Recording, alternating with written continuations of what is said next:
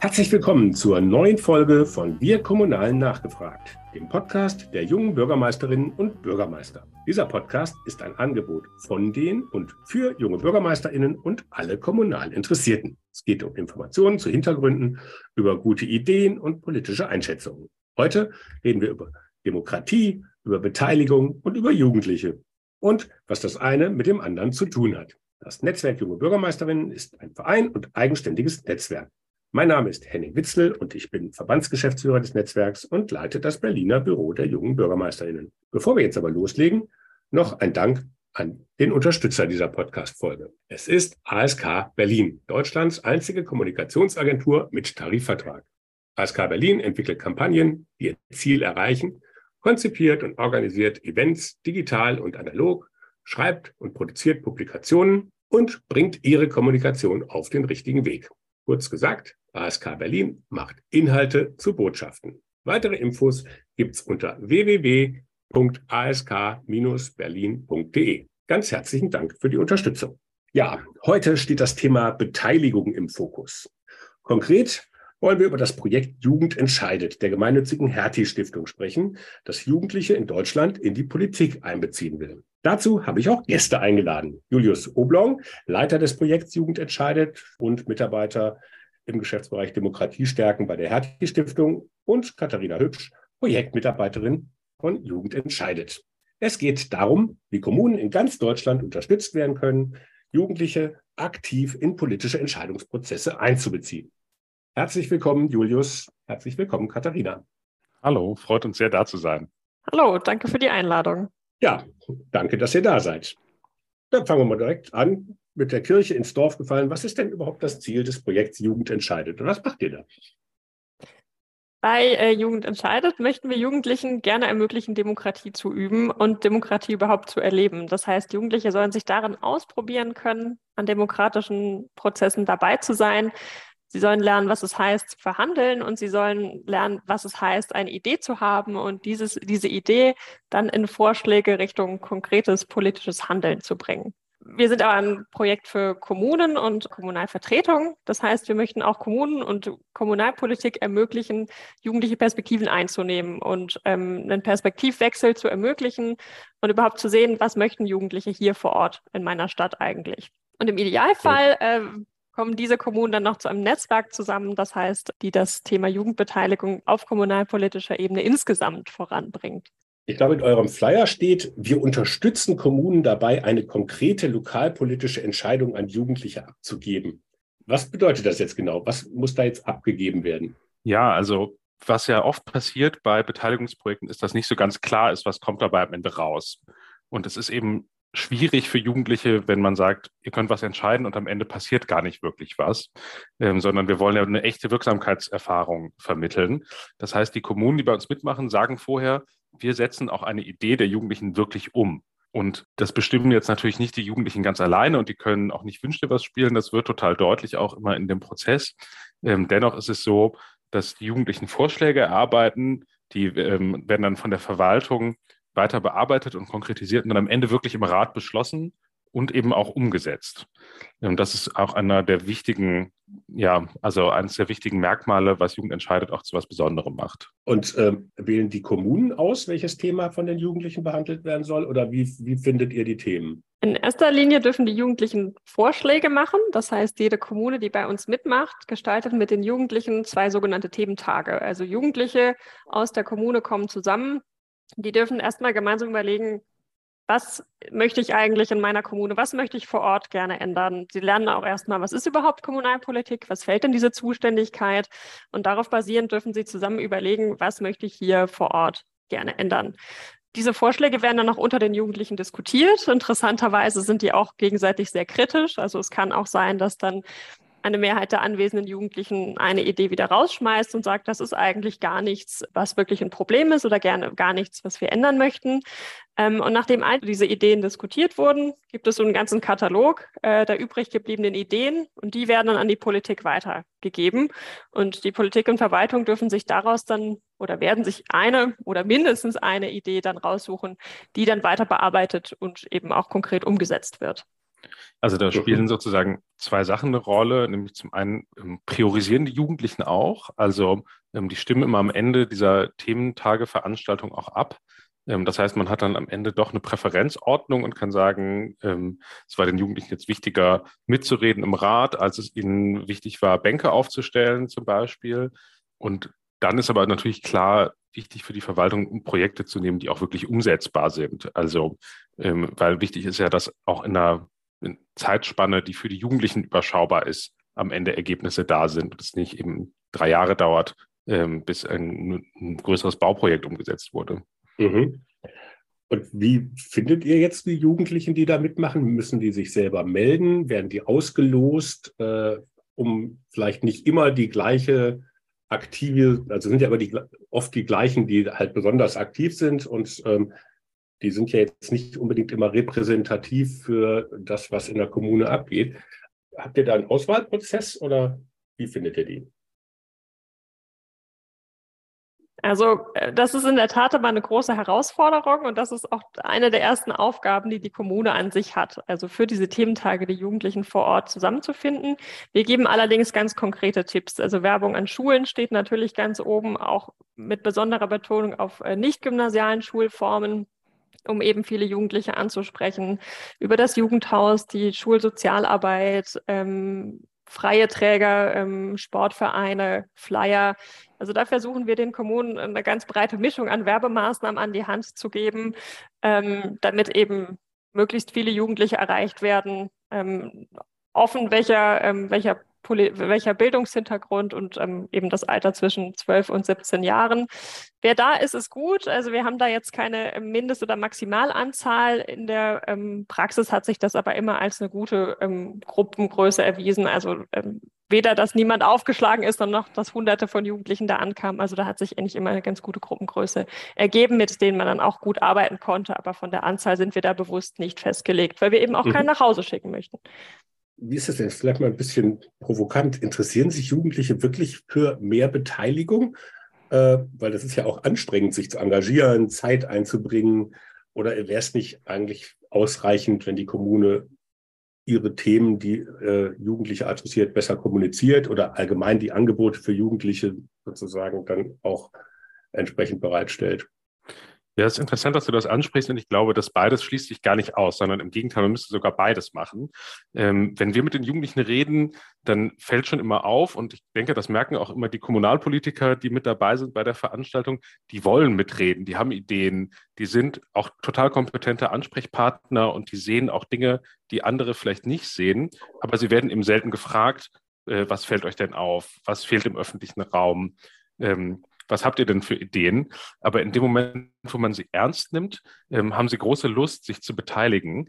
Ähm, und dafür muss man dann aber auch eben Format finden, was jugendgerecht ist. Und ähm, das ist vielleicht eine Ausschusssitzung, die man für Jugendliche öffnet, nicht so sehr, weil da ne, findet eine starke Hierarchie statt. Da wird vielleicht eine Sprache gesprochen, die für die Jugendlichen schwer zu verstehen ist, mit Verwaltungsbegriffen, die äh, ja auch Leuten also dem gemeinen Bürger, sage ich mal, oft schon ein Hindernis sind. Und dann ist das für Jugendliche natürlich umso schwieriger, wenn da von Bebauungsplänen die Rede ist. Ähm, deswegen muss man eben ein Format finden, das für die Jugendlichen ähm, funktioniert. Und das heißt aber natürlich nicht, dass man daraus nicht auch lernen kann, wie man die sonstigen Vorhaben, die man in der Kommune hat, auch besser an die Jugendlichen kommuniziert und sie so, also ihnen auch so das Gefühl gibt, dass sie sich hier beteiligen können, dass sie relevant sind, ähm, dass das was ist, für das sie sich interessieren können. Also ihr seid ja jetzt, wenn ich das richtig gesehen habe, 2020 gestartet und habt in der Zwischenzeit 25 Kommunen begleitet. Also bei 11.000 Kommunen ist das jetzt 25 ist schon ordentlich, aber ja schon noch ein Tropfen auf den heißen Stein. Wie, wie ist denn da das Ziel? Wie weit wollt ihr das denn äh, ähm, verbreitern? Weil, wenn ich das richtig verstanden habe, es gibt kommunale Prozessbegleiter, es gibt sozusagen ein äh, mehrteilige Entscheidungsverfahren äh, und so weiter. Es ist ja auch schon so ein bisschen, glaube ich, so aufgelegt, dass das auch sinnvoll ist, dass das begleitet wird von euch. Jetzt könnt ihr aber 11.000 Kommunen schlecht begleiten, unterstelle ich mal. Was passiert denn dann? Also wie nachhaltig oder wie sehr ist das denn auch Vorbild für andere Kommunen? Können das dann andere Kommunen auch ohne die Prozessbegleitung von euch machen? Oder wie, wie ist das geplant? Was soll das bewirken? Das ist eine total gute Frage und natürlich wäre das Ziel, äh, alle 11.000 Kommunen äh, zu erreichen, aber da sind wir natürlich auch realistisch und wissen, dass wir das zumindest in absehbarer Zeit nicht tun können. Wir haben ab Herbst ein neues Format, nämlich die Jugend entscheidet Akademie. Das heißt, dort können sich 30 äh, weitere Kommunen beteiligen, eben dann in einem Jahr bewusst schon größer. Und hier wollen wir auch nochmal ein, ein Netzwerk schaffen und ein Programm schaffen, was mehr Kommunen die Möglichkeit gibt, an Jugend entscheidet teilzunehmen. Das heißt, ähm, die werden über ein Jahr von uns begleitet, ähm, etwas weniger, äh, weil wir dann keine individuellen Prozessbegleitungen haben, aber eben durch Online-Beratung, Workshops, Austausch und eine große Präsenzveranstaltung in Berlin.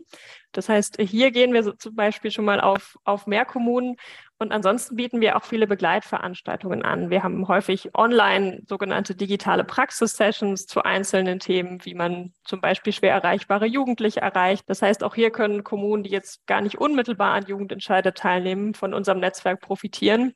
Und wir hoffen natürlich auch darauf, äh, dass Kommunen von sich gegenseitig lernen. Also dass ähm, eben in einem Landkreis zum Beispiel dann ähm, bemerkt wird, wenn eine Kommune an unserem Projekt teilgenommen hat, äh, dass das eben sehr erfolgreich ist, dass es auch gewinnbringend ist, äh, Jugendliche an Entscheidungen zu beteiligen und da eben dann auch gewisse Punkte übernehmen. Ich kann ja auch noch mal ähm, ein bisschen aus der aus der weiteren Innensicht vom Projekt berichten. Jetzt sind wir hier unter uns nur zu dritt. Äh, da kann man ja vielleicht auch ein bisschen die, die Innenideen der Hertie-Stiftung nochmal spiegeln, weil es beschäftigt uns ja auch sehr, wie können wir etwas machen, das nicht nur einmal funktioniert, sondern ähm, an vielen Stellen.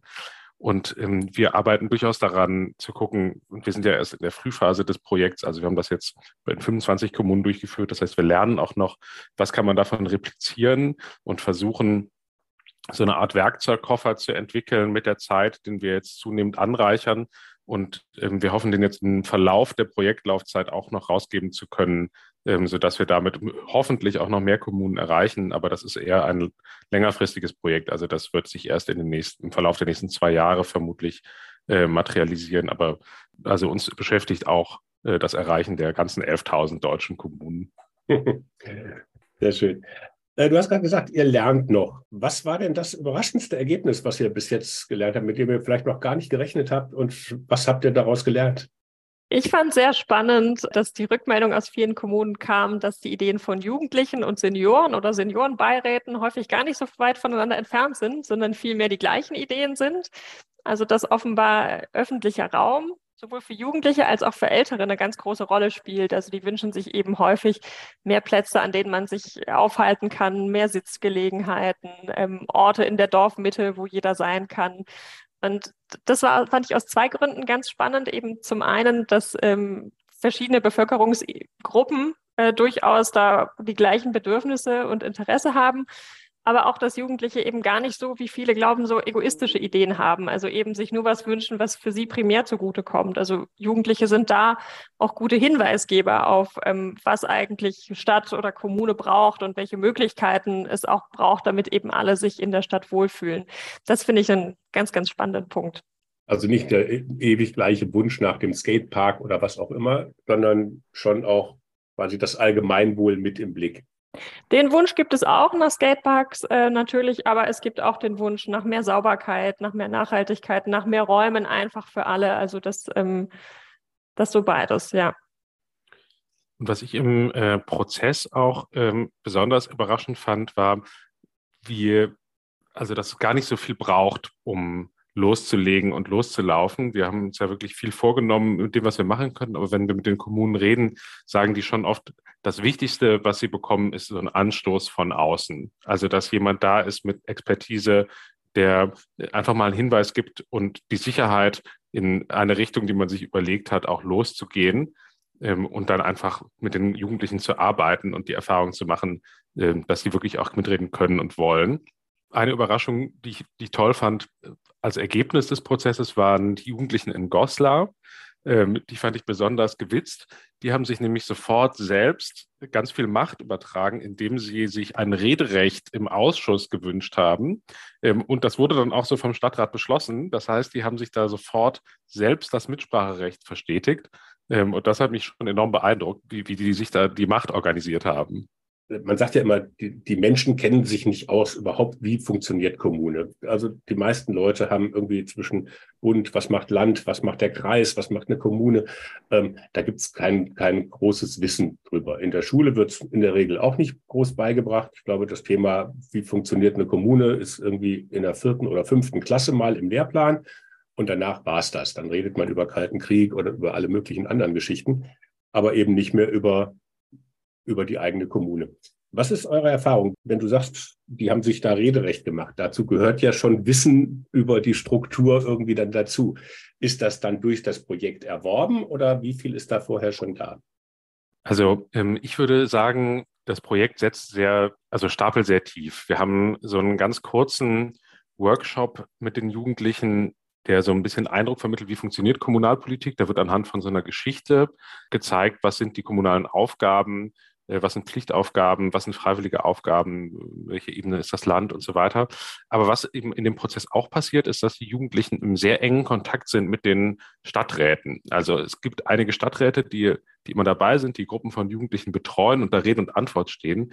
Und ich denke, so eine Idee, wie sich das Rederecht im Ausschuss zu sichern, ist hier entstanden. Also die Stadträte haben hier wahrscheinlich sehr konkrete Tipps gegeben, ähm, was die Jugendlichen geschickt machen könnten, weil die haben ja auch wahrscheinlich immer ihre eigenen Ideen.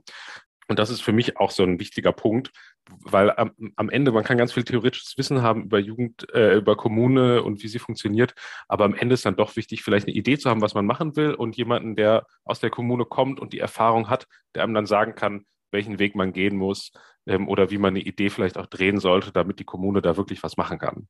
Wenn du sagst Stadträte, jetzt wäre ja das Netzwerk Junge Bürgermeister. Was für eine Rolle haben denn die Bürgermeister bei dem Projekt?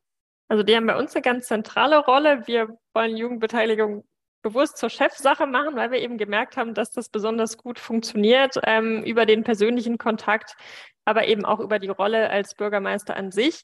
Und wir merken eben auch, dass ganz, ganz wichtig ist und auch für die Jugendliche, was doch schon Besonderes ist. Also wenn der Bürgermeister von vor Ort dabei ist, ich denke, das darf man nicht unterschätzen. Es ist schon eine andere Rolle, als wenn zum Beispiel die Jugendarbeit dafür verantwortlich ist, sondern weil hier eben wirklich auch gemerkt wird, da werden Ideen ernst genommen, da werden Jugendliche ernst genommen und da ist ein konkretes Interesse da, ähm, Jugendliche zu beteiligen.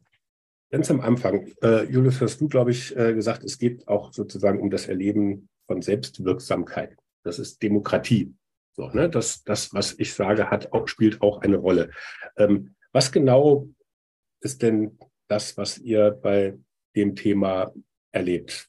Funktioniert das mit diesem Erleben demokratischer Selbstwirksamkeit? Oder vielleicht erstmal nochmal äh, von euch die Definition, was ihr darunter versteht und auch warum das so wichtig ist.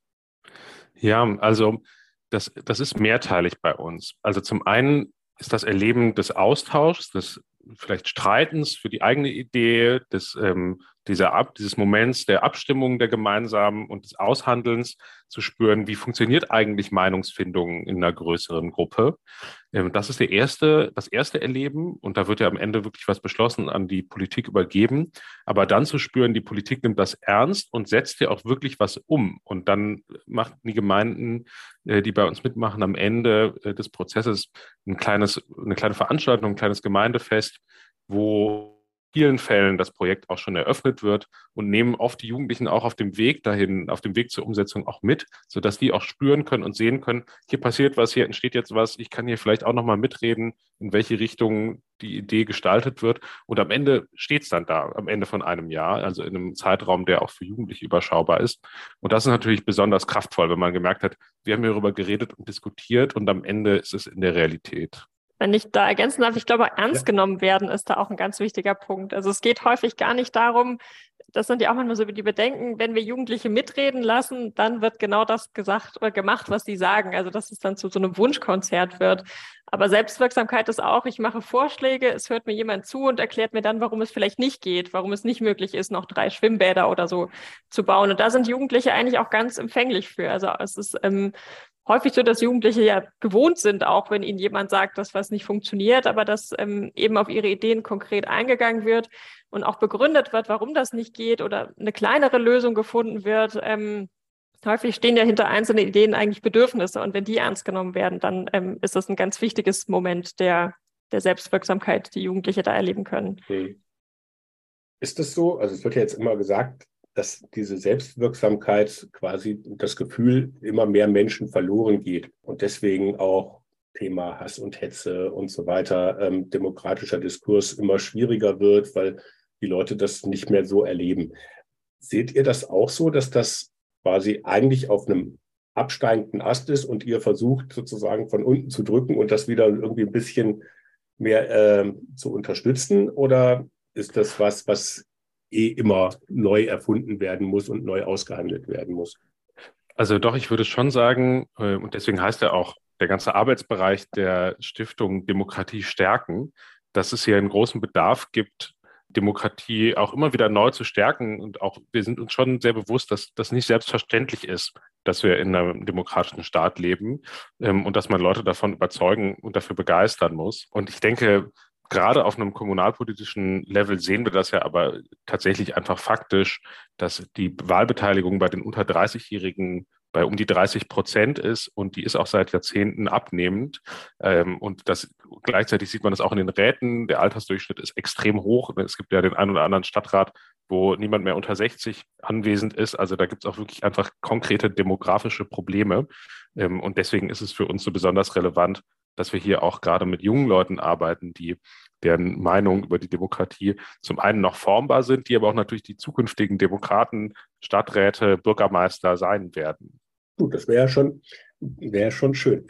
Jetzt ist ja gerade in der aktuellen Diskussion, ähm, gerade was Jugend betrifft, irgendwie Ostdeutschland auch immer wieder im Fokus. Irgendwie Brandenburg ähm, gab es jetzt, glaube ich, eine Studie, dass da auch gerade unter jungen Männern äh, sozusagen rechte Tendenzen wirklich massiv ausgebreitet sind. Ihr habt ja das in ganz Deutschland gemacht, äh, bei den 25 Kommunen und da waren auch Ostdeutsche dabei. Gibt es da typisch ostdeutsche Erfahrungen?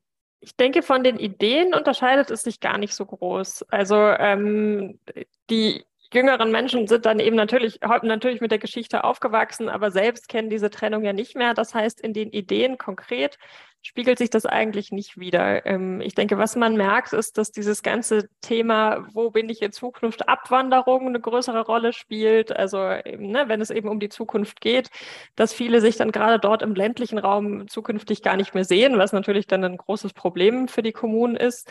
Das ist ganz spannend. Und was auch sichtbar ist, dass ähm, das Thema Extremismus geläufiger ist. Ne? Also dass eben konkreter ähm, auch mal ein Projekt vorgeschlagen wird, was man gegen Rechtsextremismus im eigenen Ort tun kann. Das wird von Jugendlichen in westdeutschen Kommunen jetzt nicht so als akutes Problem wahrgenommen. Vielleicht jetzt zu dem Punkt ähm, Bürgerbeteiligung und direkte Demokratie. Ihr habt es jetzt sehr schön beschrieben, auch eigentlich sehr, wie harmonisch eigentlich die Jugendlichen und die Stadträte irgendwie zusammenarbeiten. Die Bürgermeister haben da auch ihre Rolle. Es ist alles schön und alles schick. Gibt es denn da auch Punkte, wo, wo, es, wo es hakt, weil einfach die Prozesse ähm, sehr unterschiedlich sind und wo vielleicht, ah, klar muss man auf der einen Seite lernen, als Jugendlicher auch, wie sind die kommunalen äh, Prozesse? Was haben denn umgekehrt dann vielleicht auch die Kommunen gelernt, wo ihre Prozesse vielleicht ein bisschen überaltert sind äh, und wo man vielleicht dann jetzt da was Neues macht? Oder gibt's, ist es dafür noch zu jung, dass man auf solche Ergebnisse auch schon gucken kann? Ich habe das Gefühl, der Zeithorizont ist ein wichtiges, äh, wichtiger Punkt, den viele gar nicht so auf dem Schirm haben. Wenn man Jugendliche ein halbes Jahr über den Fortgang nicht informiert, dann sind sie häufig gar nicht mehr interessiert. Und das ist für Kommunen wahrscheinlich ein Zeitraum, der wird als nicht allzu lang wahrgenommen und als vertretbarer Zeitraum, in dem man auch eben Anträge bearbeiten oder umsetzen kann. Aber für Jugendliche ist ein halbes Jahr ganz anders im Zeithorizont als für Erwachsene. Und da einen Mittelweg zu finden aus, natürlich müssen Vorgaben eingehalten werden, aber natürlich muss man auch gucken, dass Jugendliche sich mitgenommen fühlen und nicht das Gefühl haben, wenn das in drei Jahren passiert, dann ähm, bin ich schon erwachsen und möchte diese Tischtennisplatte oder so gar nicht mehr nutzen. Ich denke, da muss, ähm, muss Politik auch auf die Jugendlichen zugehen ähm, oder sie zumindest informieren. Also das heißt ja nicht, dass alles sofort umgesetzt werden äh, muss, aber das ähm, Gefühl, dass Jugendliche sich informiert, informiert werden müssen, damit sie merken, dass was passiert, ich denke, das ist was, was Erwachsene da sehr, sehr gut lernen können. Ja, und es gibt, äh, glaube ich, einen Punkt, der auch auf, auf andere Bereiche, auf andere kommunale Aufgaben übertragbar ist. Ähm, und zwar haben wir eben, um auf dieses Problem auch der teilweise längeren Wege und auch des Mitnehmens verschiedener Teile der Verwaltung, das war schon auch immer wieder ein Problem äh, bei uns, dass irgendwie vor allem in größeren Kommunen manche Teile der Verwaltung dieses Projekt nicht kannten und dann dauern da die Dinge länger und das führt dann auch durchaus in der Kommunalverwaltung mal zu Reibungen. Ähm, und die Lösung, die wir dafür entwickelt haben, nennen wir kommunales Team. Äh, das ist also ein Team, das verschiedene äh, Verwaltungsabteilungen vereint. Da ist der Bürgermeister mit dabei, die Jugendarbeit, vielleicht jemand äh, aus der Abteilung Bauen, ähm, aber auch ähm, Stadträte verschiedener Fraktionen, also so, dass wirklich Verwaltung und Rat ähm, hier an einem Strang ziehen, auch ja, also mit verschiedenen Professionen.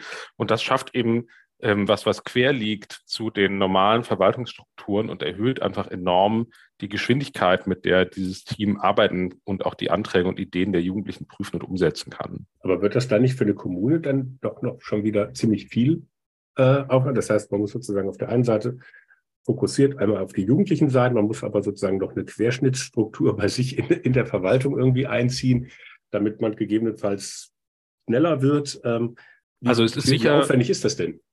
Das ist sicher ein Ressourceneinsatz. Die Kommunen haben viele Aufgaben.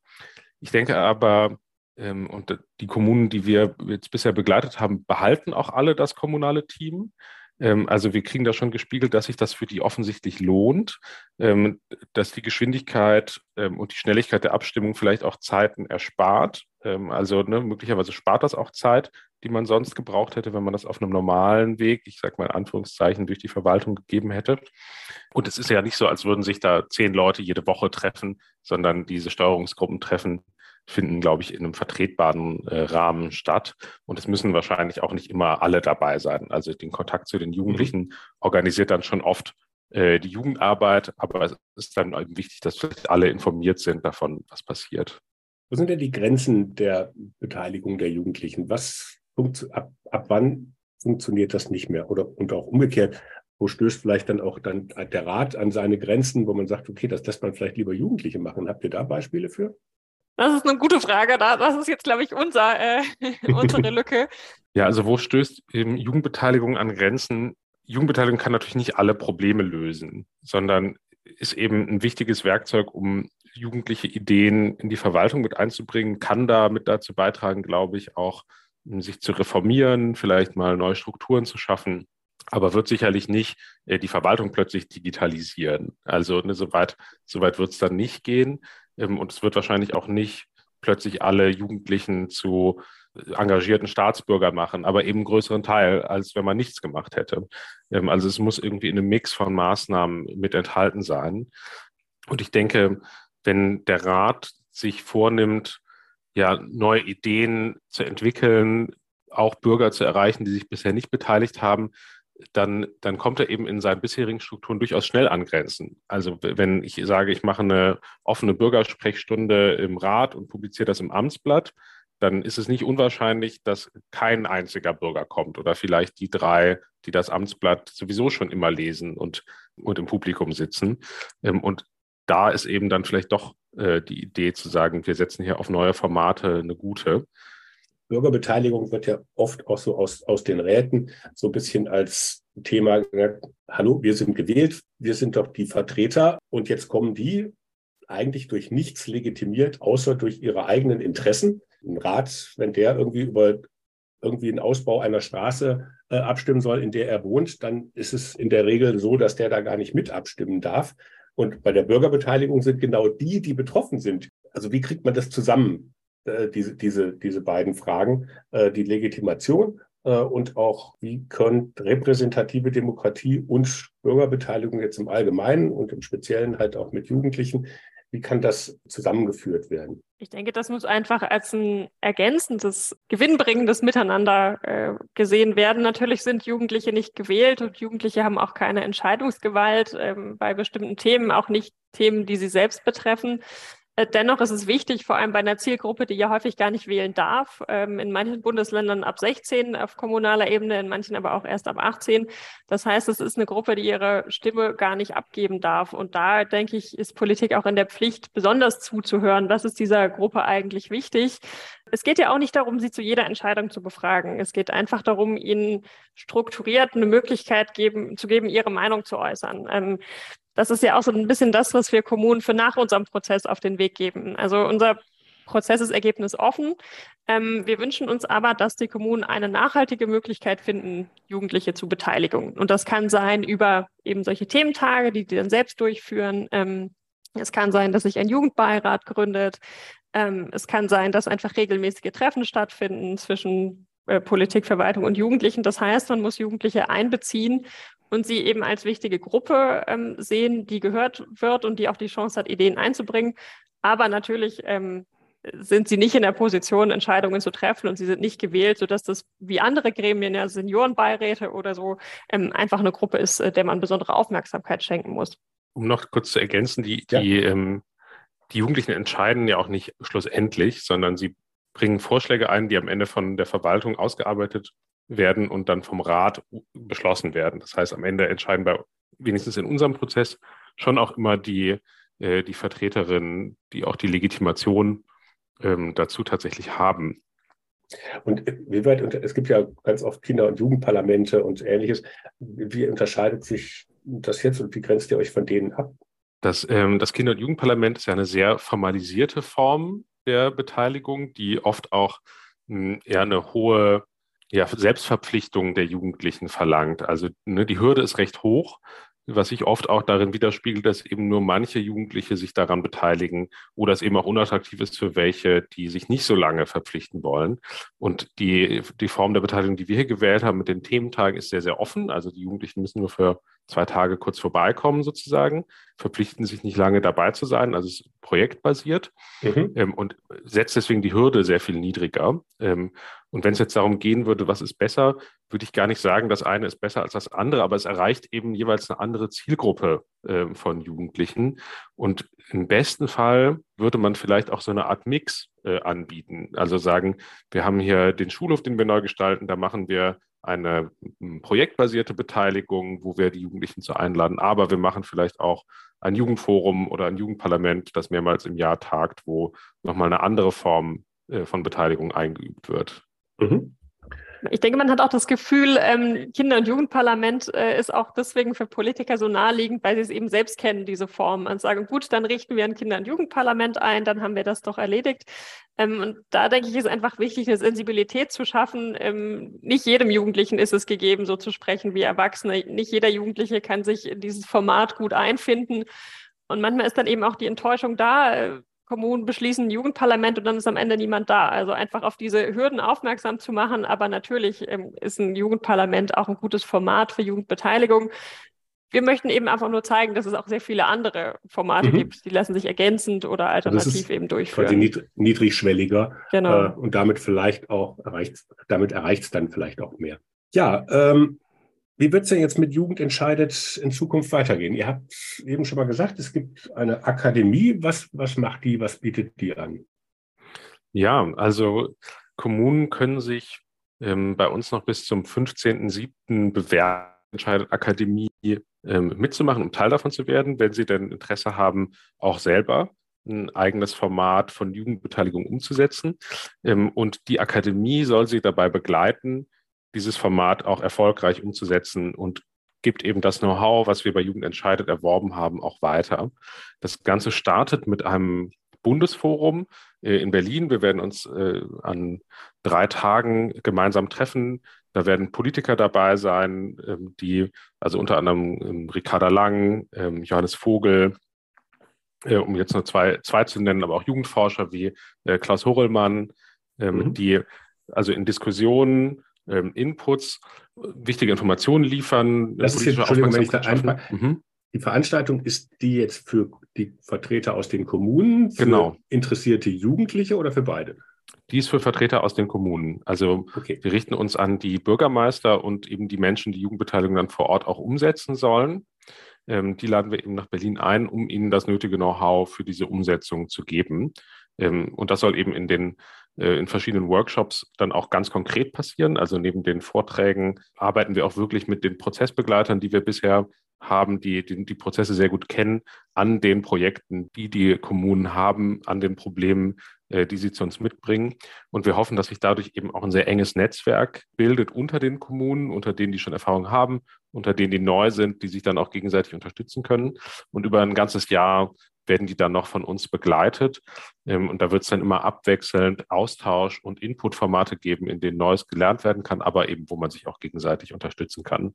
Okay, und aber die Akademie ist dann erstmal auf die 30 Kommunen, die dann dabei sind, sozusagen beschränkt. So ist es. Und wenn sich jetzt 40 bewerben, was macht er dann? Wie wählt er das aus? Wie wählen wir das aus? Das ist eine gute Frage. Ähm, wir werden vermutlich die Kommunen auswählen, wo wir das Gefühl haben, die wollen wirklich was bewegen bei sich. Also wir nehmen dann die, die, wo wir nicht das Gefühl haben, die fänden es irgendwie schön, mal in Berlin zu sein, sondern die, die auch sagen, wir haben hier ein konkretes Projekt und wollen wirklich was machen. Mhm. Und wie viele Bewerbungen habt ihr schon? Könnt ihr das sagen? Ich, ich, ich glaube, gerade ähm, ist der Counter auf ungefähr 20. Okay, also noch noch gibt es gute Chancen, dass man da auch, dass man das, da auch mit. Ich kann allerdings schon sagen, das letzte Mal, als wir Jugend entscheidet ausgeschrieben haben, haben wir ungefähr zehnmal so viele Bewerbungen wie Plätze. Da gab es 15 Plätze und rund 150 Bewerbungen. Ähm, wenn das jetzt dieses Mal wieder so ähnlich viel Anklang findet, lohnt es sich wahrscheinlich, sich jetzt frühzeitig zu bewerben. Ja, das können ja dann alle, die zuhören, sozusagen schnell entscheiden.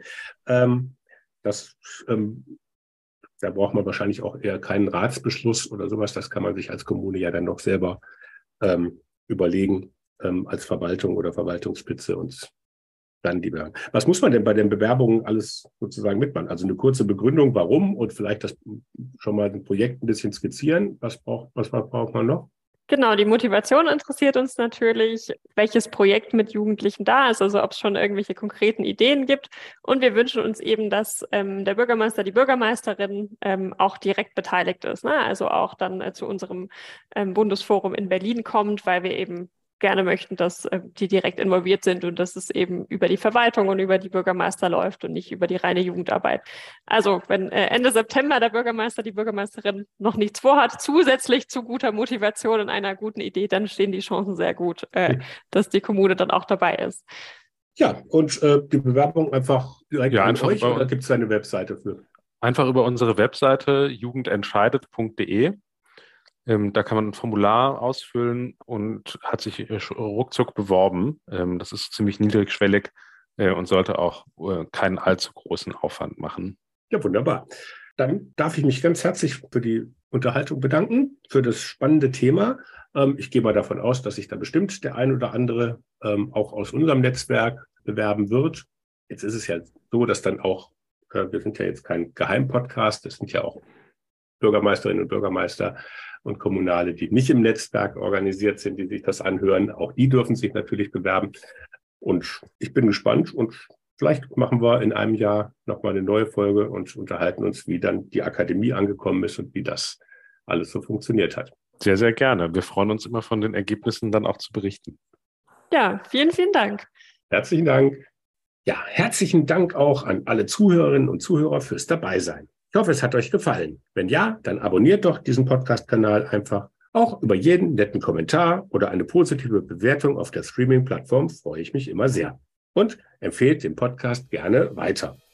Und ladet andere Kommunale und Kommunalinteressierte zu Wir Kommunalen nachgefragt ein. Persönlich oder über eure Social-Media-Kanäle.